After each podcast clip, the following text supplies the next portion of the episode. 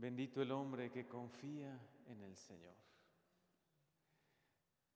Qué bella palabra que no solo en la primera lectura, en este bellísimo libro de Jeremías, escuchamos, sino también el mismo salmo, el Salmo 1. ¿Cuánto nos puede llenar de confianza a nosotros esto? Bendito el hombre que confía en el Señor y en Él pone su esperanza. Y luego describe algo muy bello, una imagen espiritual que es una verdadera realidad. Será como un árbol plantado junto al agua que hunde en la corriente sus raíces.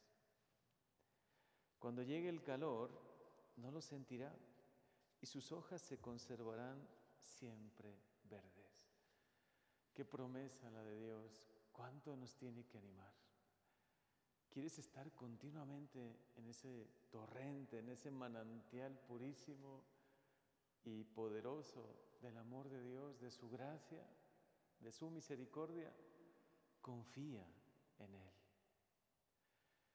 Siempre tenemos la tentación de dejar de confiar en Dios, dejar de confiar en sus promesas, en su palabra, en el Evangelio, en las promesas que nos ha hecho, ¿no? La promesa del cielo, la promesa de que está con nosotros, que se ha quedado, estaré con ustedes todos los días hasta el fin del mundo. La promesa del Espíritu Santo que Él nos comunica, cuántas promesas de Dios. Y podemos preguntarnos, ¿de verdad confío en las promesas de Dios?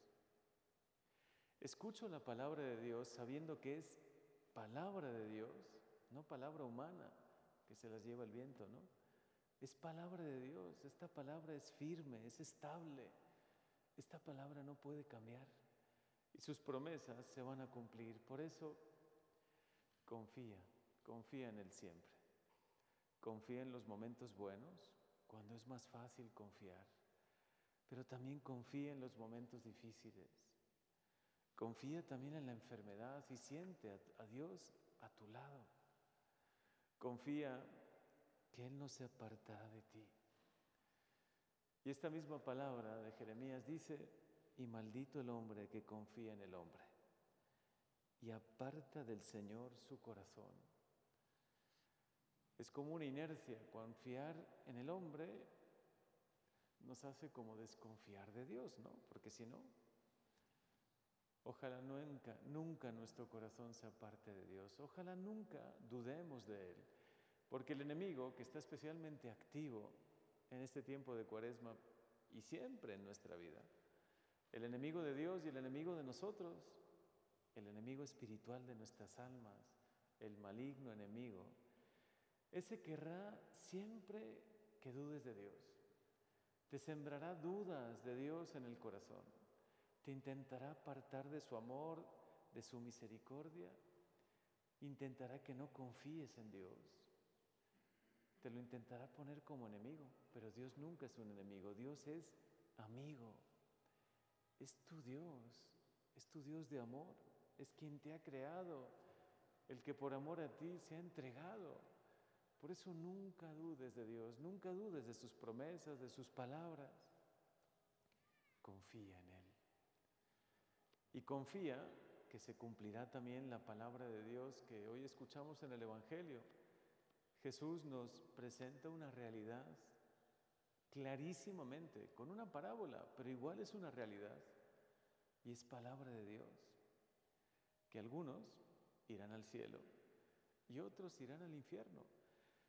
Y eso nos debe hacer reflexionar, no cerrarnos a Dios, no cerrarnos a las necesidades de los demás.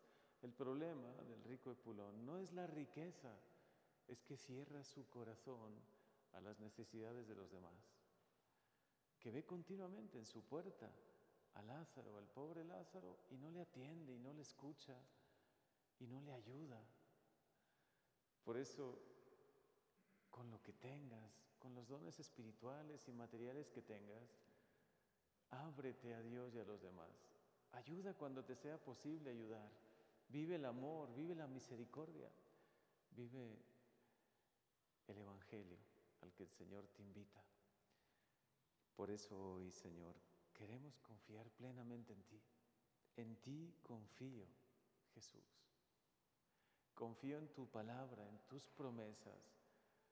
Y quiero dejarme iluminar por tu enseñanza. Quiero hacer la vida, no solo que quede aquí en mi mente. Sé, entiendo lo que me enseñas, sé lo que me propones, lo que me prometes, pero es necesario que lo viva. Ayúdame a vivir en el amor. Ayúdame a caminar con paso firme hacia el cielo. Ayúdame a abrirme a las necesidades de los demás, a vivir la vida como un don para compartir, para hacer el bien, para vivir la misericordia, para hacer el bien sin esperar nada a cambio. Esa es la oportunidad que tenemos en la vida, hacer el bien, pensar bien, hablar bien y tener el corazón lleno del amor de Dios porque de lo que abunda en el corazón, habla la boca. De lo que abunda en el corazón, hacia ahí nos dirigimos también, en eso creemos. Confío en ti, Señor, y hoy confío en tu palabra y la escucho con profunda fe. Bendito el hombre que confía en el Señor.